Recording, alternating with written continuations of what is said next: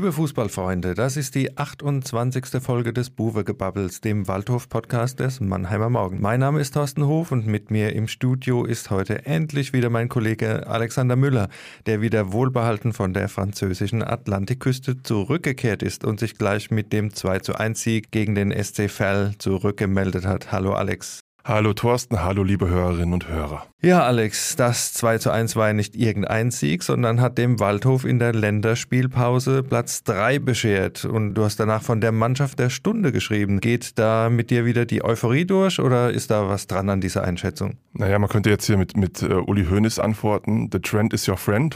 Also ich meine, die, die Bilanz der letzten äh, Wochen spricht da eindeutig dafür. Der Waldhof ist seit fünf Spielen ungeschlagen, hat sich in der Tabelle immer weiter nach oben gearbeitet und auch stellenweise überragende Leistungen gezeigt. Von daher finde ich jetzt, dass da so ein kleines bisschen Euphorie bei den Fans durchaus angebracht war. Ja, uns wurde der erste Titel geholt, die Septembermeisterschaft. Die Septembermeisterschaft, ja. ja, das ist ja verrückt. Früher gab es ja nur richtige, den richtigen Meistertitel und die Herbstmeisterschaft und jetzt gibt es den Septembertitel und den Oktobertitel. Ja, ja, nee, hat sich ein schlauer Kopf äh, die Mühe gemacht, das mal auszurechnen. Also der Waldhof war tatsächlich im September die beste Mannschaft. Äh, kleiner Wermutstropfen auf Platz zwei gleich der erste FC Kaiserslautern. Die hätte man ja noch ein bisschen weiter distanzieren können. Allerdings. Eigentlich, Allerdings. aber anderes Thema. Aber auch im September gewesen, das Spiel. Auch im September gewesen, 0-0. Also, wie gesagt, Septembermeisterschaft, Trainer Klöckner überrascht reagiert. Klar, Dafür gibt es natürlich keinen Blumentopf. Aber dieser Cut und die Länderspielpause und Platz drei und wenn man sich jetzt so die Tabelle anschaut, man hat tatsächlich Tuchfühlung nach oben, was man sich so ein bisschen gewünscht hat. Allerdings, man muss auch sehen, es sind gerade mal zwei Punkte bis Platz neun. Also wie immer, die dritte Liga extrem leistungsdicht und wenn du da halt mal zwei Spiele umlegst, dann bist du gleich wieder da im, im Mittelfeld drin. Ist richtig, aber ich will noch eine Ergänzung. Der dritte Platz ist ja eigentlich der zweite Platz, weil auf dem zweiten Platz steht der Borussia Dortmund 2 und die haben ja kein Aufstiegsrecht. Oh, jetzt kommen die schönen Rechner. Nein, nein, das, das, nein, das hat nichts mit schöner Rechnerei zu tun. Das sind einfach mal die Fakten, lieber Thorsten. Ne? Also die sind, der Waldhof steht im Moment auf einem direkten Aufstiegsplatz in die zweite Bundesliga. Ja, hat denn der Waldhof überhaupt das, das Zeug für die zweite Liga? Was, was meinst du? Ist da schon, also wir haben jetzt gesehen, wir haben hinten eine, eine Abwehr, die mittlerweile, ich glaube, der Waldhof hat die wenigsten Tore gekriegt. Äh, Zweitwenigsten. Der FCK hat noch eins weniger. Ja, genau. Also, Beste Heimmannschaft. Also das konnten wir ja, das ist eine klare Steigerung im Vergleich zum letzten Jahr, wo man immer zittern musste, dass es hinten dann doch nochmal einschlägt, wenn man vorne äh, drei macht, dass man dann doch vier kriegt. Also dieses äh, Problem scheint abgestellt. Wir haben da jetzt eine, eine schöne, stabile Abwehr. Wir haben im Mittelfeld eine Achse. Marco Höger kommt da immer besser ins Spiel, hat da die Ordnung drin und vorne wie immer offensiv äh, geht immer was. Also das sind jetzt schon drei Bausteine, die ein bisschen Stabilität zeigen und die im Vergleich zur Konkurrenz da ein bisschen nach, nach oben zeigen tatsächlich. Ist so. Bernhard Trares hat neulich das äh, richtige Rezept dafür verraten, wie man in der dritten Liga um den Aufstieg mitspielt. Das ist nämlich ganz einfach so, indem man konstant punktet und sich keine längeren Schwächephasen erlaubt. Und so ist es auch in dieser Saison. Wenn der Waldhof, und davon ist nicht auszugehen, keinen Einbruch erleidet und weiterhin vor allem in Heimspielen so äh, stabil punktet, wird es auf Sicht wahrscheinlich so sein, dass sie zumindest Tuchfühlung nach oben haben werden bis zum Ende. Das, davon gehe ich fest aus. Ja, du sprichst es an, gerade äh, die Heimstärke ist ja eine, die wir so im vergangenen Jahr auch nicht hatten. Das erste Spiel gegen Magdeburg ging verloren, dann das 1-1 gegen Würzburg und seitdem nur noch gewonnen zu Hause. Die Zuschauerresonanz ist entsprechend gut. Ich glaube, man hat auch schon gemerkt, dass in der Stadt wieder so eine kleine Euphorie da ist, also so 7.000, 8.000 Zuschauer, trotz den... Wir greifen ja mittlerweile sogar den Schnitt von der TSG Hoffenheim an. Ja, was ja nicht allzu, allzu schwer ist, ja. Ja.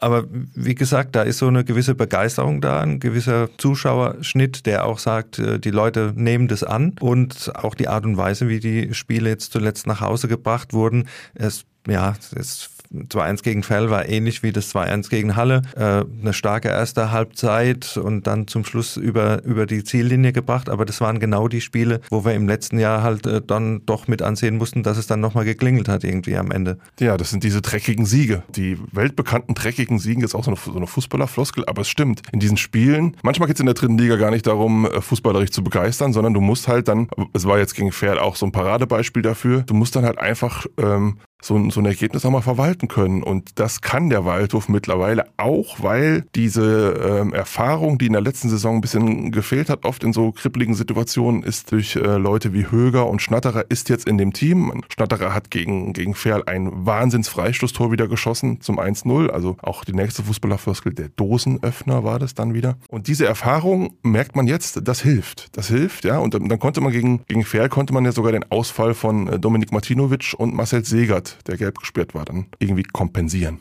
Ja, das hätte alles so schön sein können oder ist eigentlich alles so schön, aber dann kam die vergangene Woche und äh, der große Corona-Schock, der jetzt beim Waldhof hier ein bisschen Einzug gehalten hat. Wir hatten es schon ein bisschen mit Erkältungen zu tun. Marcel Segert war relativ verschnupft nach dem äh, Spiel gegen Braunschweig. Da hat man schon gemerkt, dass durch, durch die Mannschaft so eine kleine Grippewelle durchgegangen ist, aber es war wohl eben nicht nur die Grippe, wie sich jetzt rausgestellt hat, sondern wir haben ja ein paar Spieler mit einem positiven Test. Auch zwei Mitglieder des Trainerstabs sind betroffen und das äh, trübt jetzt natürlich so ein bisschen die ganze Phase Länderspielpause, wo man sich jetzt hätte ein bisschen zurücknehmen können, ein bisschen die Akkus äh, wieder aufladen können. Das hat jetzt äh, unheimliche Aufregung reingebracht und äh, stört natürlich jetzt extrem die Vorbereitung. Wobei wir bei dem großen Thema sind, ist es äh, wirklich Privatsache, dass äh, Spieler geimpft oder nicht geimpft sind, dass Trainer geimpft oder nicht geimpft sind. Das ist die große Diskussion, die da im Moment geführt wird. Wir kennen jetzt natürlich nicht die Details, wer ist betroffen. Klar, wir haben schon ein paar Namen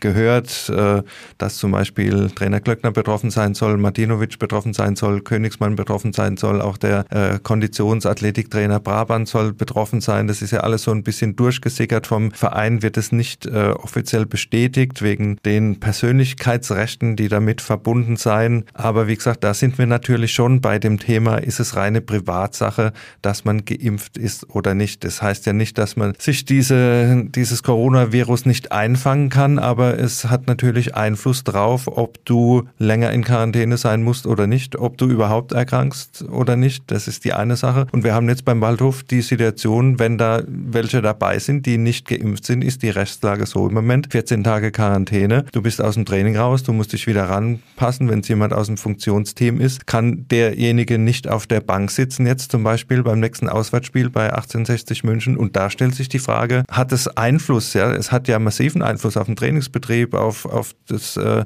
Durchführen der Spiele, auf den Kader. Und da stellt sich natürlich schon die Frage, ist es Privatsache? Also meine Meinung ist da ganz klar nein, weil du hast da einen direkten Einfluss auf den, den Sportbetrieb und dann wird es halt kitzlig. Dann musst du dich fragen lassen, habe ich die Verantwortung nicht irgendwie etwas zu tun, dass so etwas nicht passiert? Weil ich will mir jetzt gar nicht vorstellen, dass wir jetzt die Situation haben, äh, da gehen jetzt zwei, drei Spiele verloren, weil nur noch der halbe Kader irgendwie zum Tragen kommt. Und äh, wir haben es eben angesprochen, die Ausgangssituation ist eigentlich blendend im Moment und wenn du dir jetzt so da was reinhaust, aufgrund einer Sache, die eigentlich vermeidbar gewesen wäre, dann muss man sich schon fragen lassen, ist ja alles richtig gelaufen, ist ja alles richtig gemacht worden. Ich bin da eigentlich relativ nah bei dir. Ich meine, wir sind hier nicht das Corona-Scharfgericht und ähm, es ist natürlich vom Grundsatz ja schon, wir leben zum Glück in einem freien Land, wo jeder seine Entscheidungen selbst äh, treffen kann und darf. Und natürlich ist es irgendwo dann Privatangelegenheit, ob man sich impfen lässt oder nicht. Wenn du mich nach meiner persönlichen Meinung fragst, ich halte das äh, für unverantwortlich. Wir haben irgendwie anderthalb Jahre lang zu Hause gehockt und haben gehofft, dass dieser Mist endlich an uns vorbeizieht. Und dann gibt es jetzt eine gute Möglichkeit, dass wir aus diesem elenden Corona-Mist rauskommen und dann machen es manche nicht. Verstehe ich nicht ist aber meine persönliche Meinung. Auf den sportlichen Bereich bezogen ist es genauso, wie du sagst. Ich finde, Privatsache hört da auf, wo die äh, Belange des Vereins dann betroffen sind. Und die Belange des Vereins sind dann jetzt betroffen, indem man ähm, Leistungsträger, Spieler und Trainer in Quarantäne hat und gar nicht weiß, wie schnell man die wieder da rausbekommt, was Einfluss auf die sportliche Situation haben könnte. Ich meine, das Thema Privatsache, weißt du, ich, ich, könnt, ich kann mich als Fußballspieler ja auch hinstellen und sagen, ich gehe halt, ich mag halt Fastfood und gehe fünfmal die Woche zu McDonalds. So, das kann ich machen. Da will ich aber hinterher so dick sein, dass mich der Trainer nicht mehr aufstellt. Kann ich immer noch sagen, ist Privatsache, hat aber, hat aber dann Auswirkungen auf meine persönliche Karriere. Punkt. So. Und ein bisschen vergleichbar ist es halt jetzt auf, auf, auf einer anderen Ebene, noch ein bisschen äh, drastischer. Eigentlich ist es mit dem Corona. Ich, ich kann das nicht verstehen.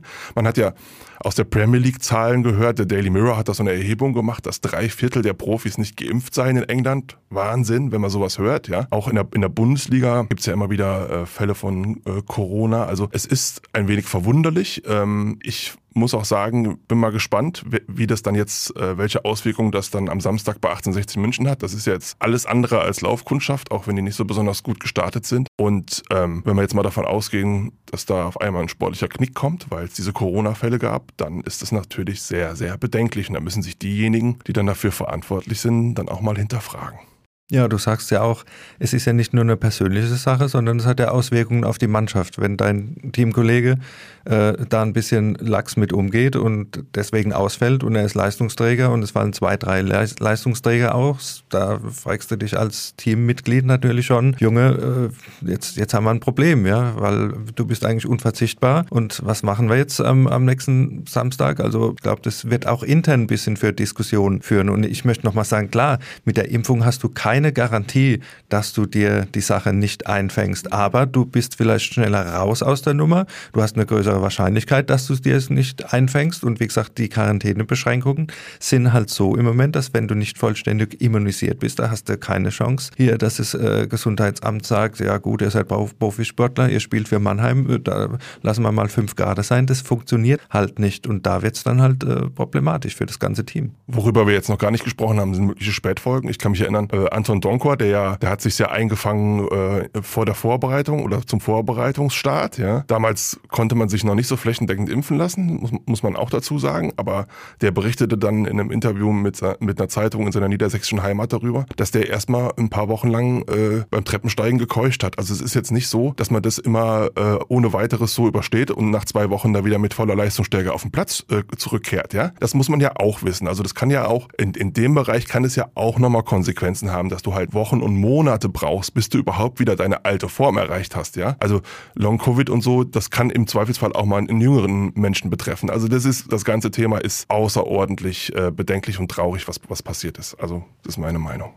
Ja, da müssen wir jetzt einfach mal auch aus äh, oder abwarten, wie sich das auswirkt für Samstag, mit welchem Kader der Waldhof da überhaupt antreten kann. Unsere Berichterstattung zu dem Thema hat natürlich da auch ein bisschen äh, Wellen geschlagen und äh, gerade in einem Fanforum habe ich wieder nachlesen können, ich zitiere jetzt mal, dass die tendenziell negative Berichterstattung des ständig mit Dreck schmeißenden Medienpartners hier doch nicht so gut angekommen ist, ja. Und da möchten wir vielleicht auch einfach nochmal klarstellen, was es denn mit dem Medienpartner auf sich hat.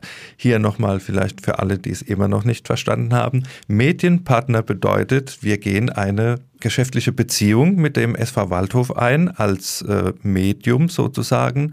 Und wenn der Waldhof eine Anzeige bei uns schaltet, kriegt er da vielleicht verbesserte Konditionen und wir präsentieren dann im Stadion, werden durchgesagt, zum Beispiel das Eckenverhältnis oder die Torschützenliste oder die Benzinpreise für die nächste Auswärtsfahrt nach äh, München, präsentiert vom Mannheimer Morgen ihrer regionalen Tageszeitung. Punkt. Das ist die geschäftliche Beziehung. Was die redaktionelle Berichterstattung betrifft, hat das überhaupt keinen Einfluss darauf und darf auch gar keinen Einfluss darauf haben. Man muss das also strikt trennen, was diese Medienpartnerschaft für die redaktionelle Arbeit bedeutet. Und das heißt auch, wenn wir wissen, wer betroffen ist oder dass es diese Fälle gegeben hat, dass wir da natürlich drüber schreiben müssen und dass es keine tendenziell negative Berichterstattung ist. Also Nein, das ist Journalismus. Das ist ja ein, riesig, riesengroßer Blödsinn. Das muss, muss man ja sagen. Ich meine, mit dem Argument, dass wir nicht schreiben dürfen, wer es hat, da könnte man ja auch sagen, da hat sich jetzt einer das Kreuzband gerissen. Das ist für, für den privat auch ein ganz schwerer Schlag. Es ist ja nichts Ehrenrühriges, wenn man sich äh, dieses, dieses Virus einfängt. Nein, nein. Und wenn jemand die Grippe hat und ausfällt, dann schreiben wir das ja auch. Ja, und wir, wir, sind, wir sind halt nicht die Pressestelle des, des SV Waldhof und wir können da auch gerne, jeder kann mich da anmelden. Ich kann auch gerne noch mal, noch mal ein bisschen was zum Thema kritischer Journalismus erklären und welche Funktion wir haben und was wir machen müssen und was wir machen sollen. Und gerne, ich stehe da immer für jede Diskussion bereit. Ja, also wie gesagt, das nochmal zum Thema Medienpartnerschaft, weil das wird immer wieder äh, vorangetragen, dass da erwartet wird, wenn man Medienpartner ist, dass man einfach einen Gefälligkeitsjournalismus irgendwie äh, zu Papier bringt. Ja, und dem ist nicht so. Wir sagen es hier einfach nochmal auch für alle, die es äh, nicht verstanden haben oder nicht verstehen wollen. Aber da werden wir wohl auf keinen Nenner kommen. Das zum Thema Medienpartner. Was allerdings da auch noch im Forum zu lesen war und was mich schon ein bisschen äh, traurig gemacht hat, sind dann auch die äh, direkten Angriffe auf dich. Ja, da stand zum Beispiel zu lesen, äh, wobei sich der vollgefressene Müller regelmäßig hervortut. Also bei, bei meinem Anwalt vor. Wie gesagt, es ist ja im Journalismus so, man muss ja auch mal einstecken können und im Fußballbereich ist es ja auch so, da wird man auch nicht mit Samthandschuhen angefasst. Das ist auch alles soweit in Ordnung. Ich möchte das natürlich in aller Form zurückweisen und dementieren. Äh, ich mag dreieinhalb Kilo von meinem besten Halbmarathongewicht entfernt sein, aber vollgefressen ist eine absolute Frechheit. Ja? Ich wollte es gerade sagen, also du hattest schon bessere Zeiten, als wir mit dem Kollegen Stevermir noch durch den Käfertäler Wald morgens, montags gelaufen sind, auch im Winter und so. Aber jetzt, also vollgefressen würde ich jetzt auch nicht mal sagen. Du hast dir es gut gehen lassen in Frankreich, hier in Rouge am Strand, gehe ich mal davon aus. Aber vollgefressen ist, ist anders. Da gäbe es Beispiele, die wir jetzt nicht das, ich nennen bin gar nicht wollen. gewohnt, dass du so nett zu mir bist. Ja, siehst du mal. Ja. Es gibt andere Beispiele, wie gesagt, die wir da nicht nennen wollen, aber äh, nee, vollgefressen weisen wir in aller Schärfe von uns und das ist auch nicht das Niveau. Auch darum, sachlich zu bleiben immer. Also wir können ja einstecken, aber es gibt auch Grenzen. Ne? Also auch im Internet Internet kann man ein bisschen die Kontenance wahren. Genau, das ist das typische Cybermobbing. Ja. ja. Ja.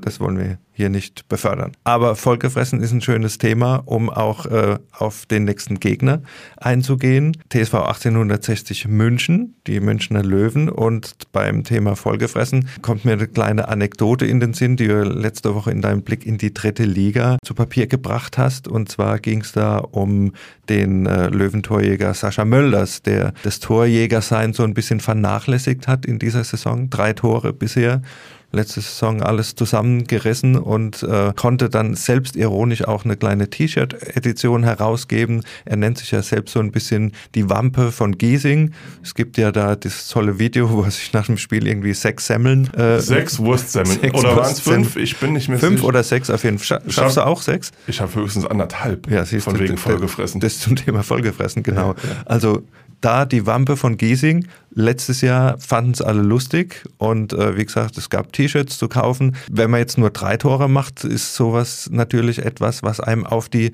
Füße fällt oder auf den, auf den Bauch platzt sozusagen.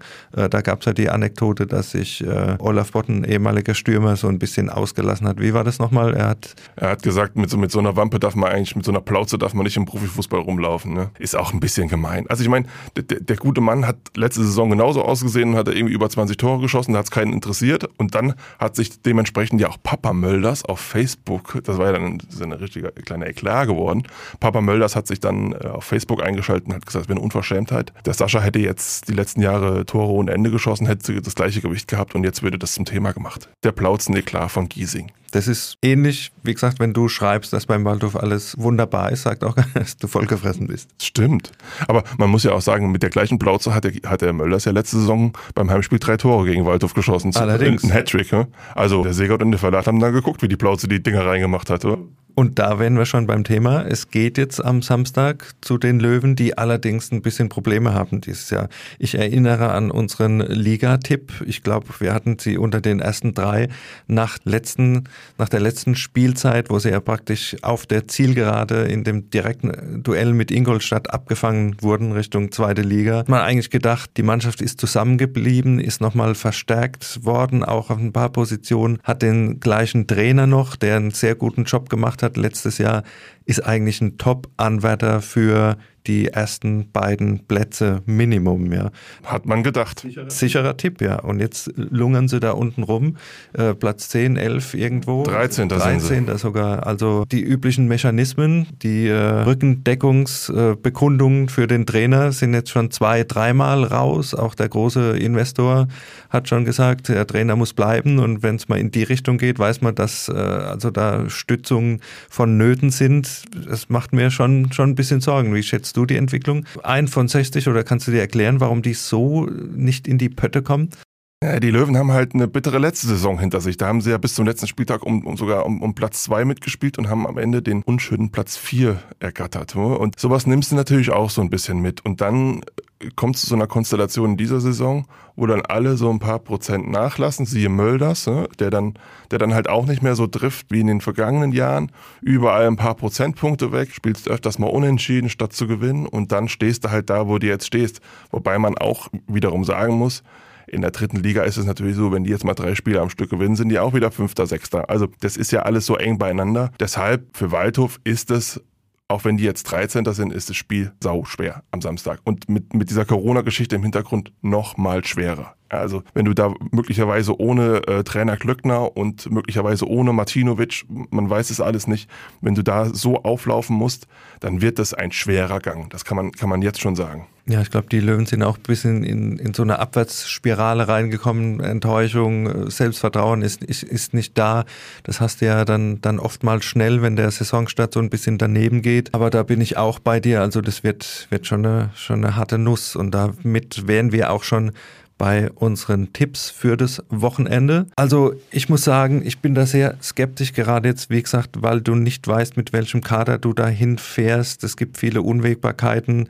Es kann sein, dass äh, aufgefüllt werden muss. Es ist ja noch gar nicht raus, ob es weitere Fälle geben wird bis, bis zu diesem Spieltag, mit welchem Kader du dahin fährst. Es wird sicher keine Mannschaft auf dem Platz stehen, die so eingespielt ist, wie es es zuletzt war. Und das war das große Plus. Und da die Qualität der Löwen zu Hause im eigenen Stadion, würde ich sagen, gibt dann doch den Ausschlag. Also mein Tipp ist ein 2 zu 0 für, für 1860, ja. Also wäre mein Tipp. Was, was meinst du? Also ich finde, wenn der, wenn der Waldhof da einen Punkt mitnimmt, ist es unter den Voraussetzungen fast, fast wie ein Sieg. Also mit einem Unentschieden äh, könnten sie gut leben. Ich bin aber eher bei dir, dass es eine knappe Niederlage gibt, sagt 2-1 für die Löwen. Das heißt, wir müssen uns mal wieder mit einer Niederlage beschäftigen. So sieht es aus, ja. Aber das ist ja schon eine Weile her, da haben wir, glaube ich, die Kraft dafür, das dann auch dementsprechend. Victoria Berlin war es zum letzten Mal, ja. ja, ja. 1-0 bei Victoria Berlin. Okay, dann schauen wir einfach mal, was passiert am Samstag. Du bist vor Ort und wir lesen dann natürlich am Montag, äh, was dementsprechend passiert ist. Und das war's dann auch schon mit der heutigen Folge und wir freuen uns wie immer auf euer Feedback und weitere Ideen. Schreibt am besten an podcast.marmo.de und folgt uns auf Facebook und Instagram. Lasst uns ein Abo da, damit ihr auch in Zukunft keine Folge mehr verpasst und wenn ihr Spaß an Podcasts habt, hört doch auch einfach mal bei den Eishockey-Kollegen und dem MM Adler-Check rein. Tschüss, bis zum nächsten Mal am 27. Oktober, wenn wir uns direkt vor dem DFB-Pokalspiel gegen Union Berlin wieder melden. Bis dahin macht's gut, bleibt gesund und tschüss, bis zum nächsten Mal. Bis dann, ciao.